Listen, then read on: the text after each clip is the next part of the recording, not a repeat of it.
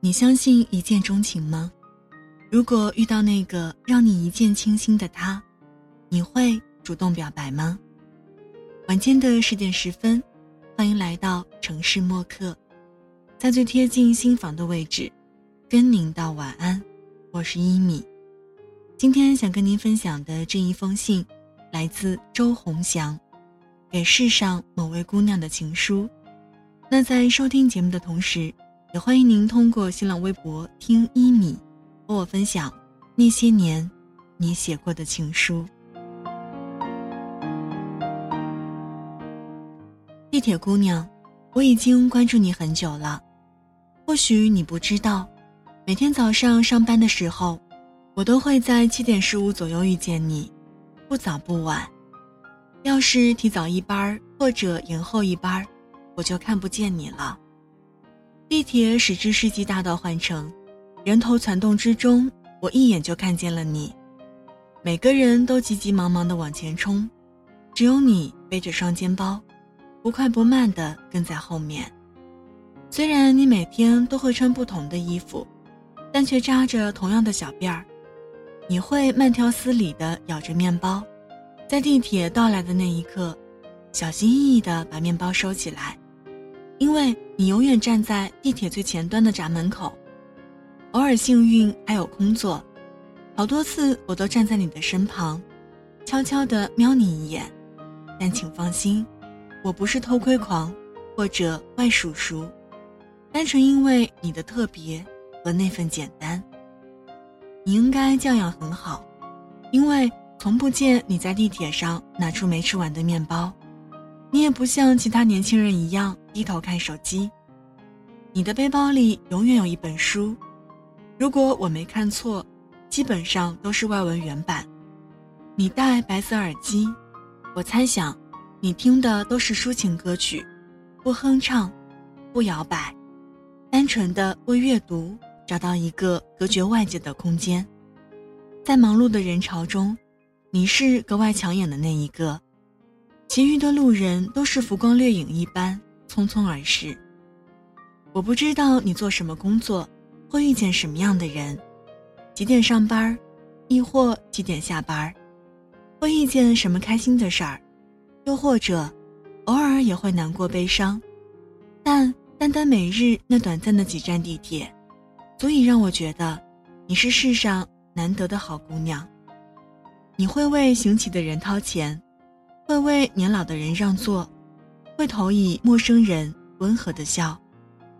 有一次你接电话，我不知道对方是不是你心爱的人，你语气轻柔婉转，即使隔着话筒，我也能听到对方焦急难耐的吼叫，但是你没有皱眉，也没有叹气，反倒是温和的说自己知道了，顺便简单安慰了对方几句。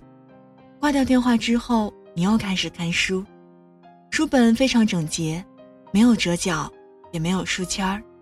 要么是你记性太好，要么是你根本不在意看到了哪儿。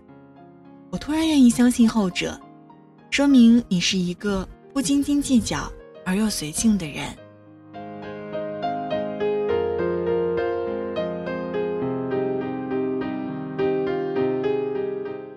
看书的速度应该很快，因为过几天我就会看见你拿出新的书。你看的书并不是流行快销的读物，甚至有时候会选一些生涩难懂的文本。我又突然想到了，你并不是一个焦急的人，所以也不屑与那些浮躁的碎片阅读为伍。在人人都已经拜倒在苹果手机下时，你还用着好几年前流行的翻转式手机。你比我先一站下车，于是我知道，我们正巧隔着黄浦江，各自生活。清晨的陆家嘴已经有游客在天桥上拍照，清晨的南京路上也已经有了老人们在晨练。其实好多次我都想上前和你说一句话，哪怕一句“你好”也好，但是我始终没有开口。而是记住了你啃面包的模样，和一周七天内所穿的鞋。我在手机上做好了记录，你有三双运动鞋，四双高跟鞋，三双皮凉鞋，还有两双雪地靴。不知不觉，我们已经共乘二号线一年零三个月了。而从某一天开始，你再也没有出现过。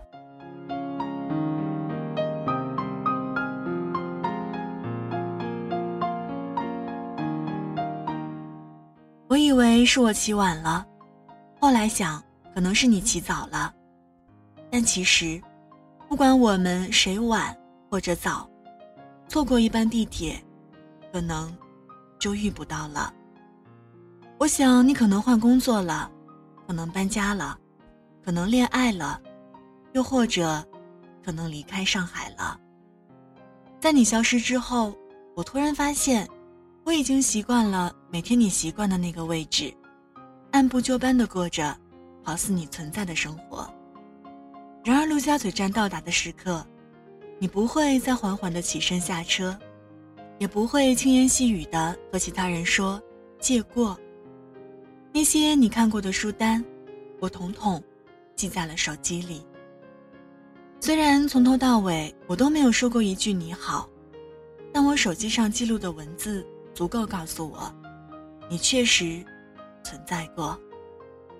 原本因为你而慢下来的世界，突然又陷入了人人匆忙的节奏之中。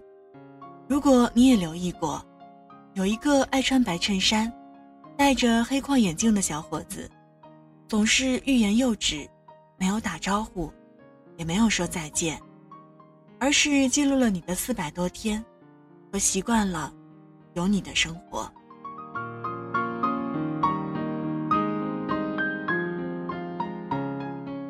之所以写这封信给你，是希望，不管你在天涯海角，都能继续保持自己的速度，泰然自若的活在自己的世界里。我说过，你是一个好姑娘，不要流入世俗的喧嚣和急躁，因为，你已然有了最大的幸福，你不曾留意过的地铁少年。等节前发你的讯息收到了吗？我正在回家的路上，我想回家。好了，文字就分享到这儿。今天跟您分享的这一封信，来自周鸿祥，给世上某位姑娘的情书。那不知道此刻这位姑娘会听到节目吗？送上今天的晚安曲《情书》。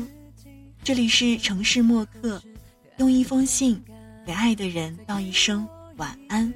我是一米，节目之外的时间可以在新浪微博搜索“听一米”给我私信，也欢迎添加到我的个人微信“一米 radio”，y i m i r a d i o。如果想查询节目歌单及文稿，请在微信公众平台检索“一米阳光”，一是依赖的依，米是米饭的米。现在就要跟您道晚安了，也希望你把这份晚安传递给你爱的人。睡前记得嘴角上扬，这样明天起来你就是微笑着的。晚安，好梦香甜。